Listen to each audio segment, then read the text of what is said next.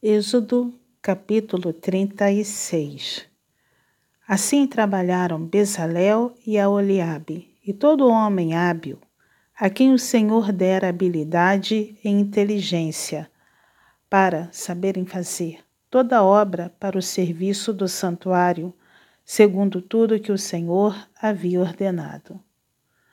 Moisés entrega aos obreiros as ofertas do povo. Moisés chamou a Bezalel e a Oliabe e a todo homem hábil em cujo coração o Senhor tinha posto sabedoria, isto é, a todo homem cujo coração o impeliu a se chegar à obra para fazê-la. Estes receberam de Moisés todas as ofertas que os filhos de Israel haviam trazido para a obra do serviço do santuário para fazê-la. E ainda, cada manhã, o povo trazia a Moisés ofertas voluntárias. Então, deixando cada um a obra que fazia, vieram todos os homens sábios que se ocupavam em toda a obra do santuário e disseram a Moisés: O povo traz muito mais do que é necessário para o serviço da obra que o Senhor ordenou se fizesse. Então ordenou Moisés, e a ordem foi proclamada no arraial, dizendo: Nenhum homem ou mulher faça mais obra alguma para a oferta do santuário. Assim, todo o povo foi proibido de trazer mais, porque o material que tinham era suficiente para toda a obra que se devia fazer e ainda sobejava. As cortinas do tabernáculo. Assim, todos os homens hábeis entre os que faziam a obra fizeram o tabernáculo com dez cortinas de linho fino retorcido, estofa azul, púrpura e carmesim com querubins. De obra de artista as fizeram. O comprimento de cada cortina era de vinte e cinco côvados e a largura de quatro côvados. Todas as cortinas eram de igual medida. Cinco cortinas eram ligadas uma à outra, e as outras cinco também ligadas uma à outra. Fizeram laçadas de estofa azul na orla da cortina que estava na extremidade do primeiro agrupamento. E de igual modo fizeram na orla da cortina que estava na extremidade do segundo agrupamento. Cinquenta laçadas fizeram numa cortina, e cinquenta na outra cortina, na extremidade do segundo agrupamento. As laçadas eram contrapostas uma à outra.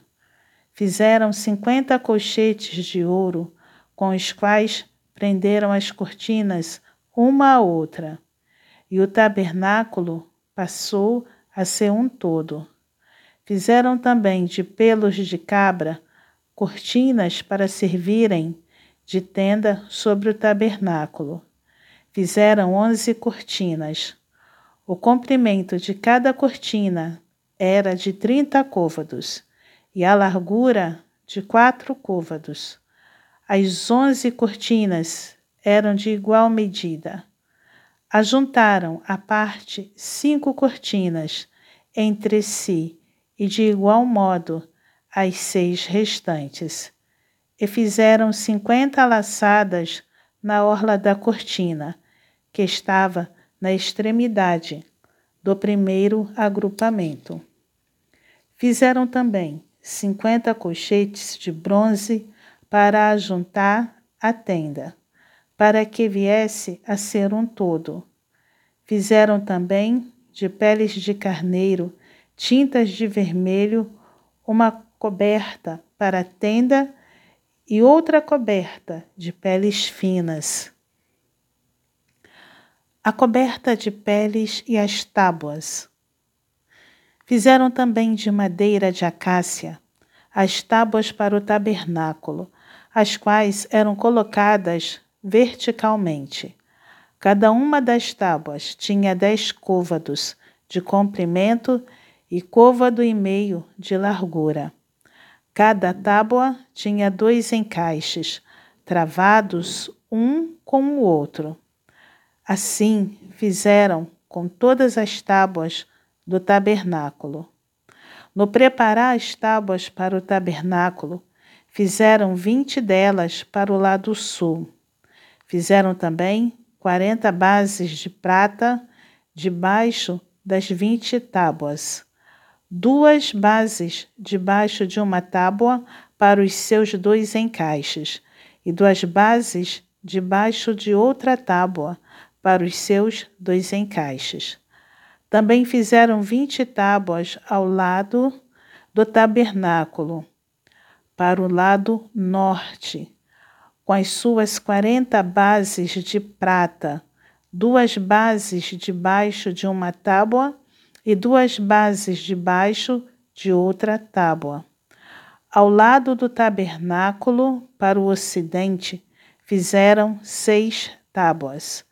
Fizeram também duas tábuas para os cantos do tabernáculo de ambos os lados, as quais, por baixo, estavam separadas, mas em cima se ajustavam à primeira argola. Assim se fez com as duas tábuas nos dois cantos.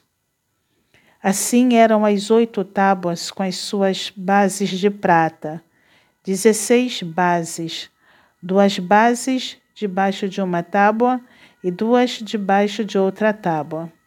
Fizeram também travessas de madeira de acácia, cinco para as tábuas de um lado do tabernáculo, cinco para as tábuas do outro lado do tabernáculo, e cinco para as tábuas do tabernáculo, ao lado posterior que olha para o ocidente.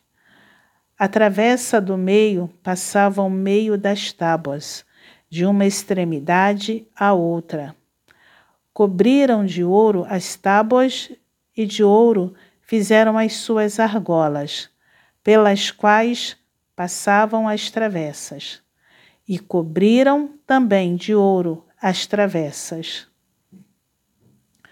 O véu do reposteiro e as colunas. Fizeram também o véu de estofo azul, púrpura, carmesim e linho fino retorcido. Com querubins o fizeram de obra de artista. E fizeram-lhe quatro colunas de madeira de acácia, cobertas de ouro.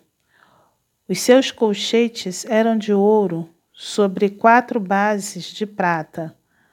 Fizeram também para a porta da tenda um reposteiro de estofo azul, púrpura, carmesim e linho fino retorcido, obra de bordador. E as suas cinco colunas e os seus colchetes. As suas cabeças e as suas molduras cobriram de ouro, mas as suas cinco bases eram de bronze.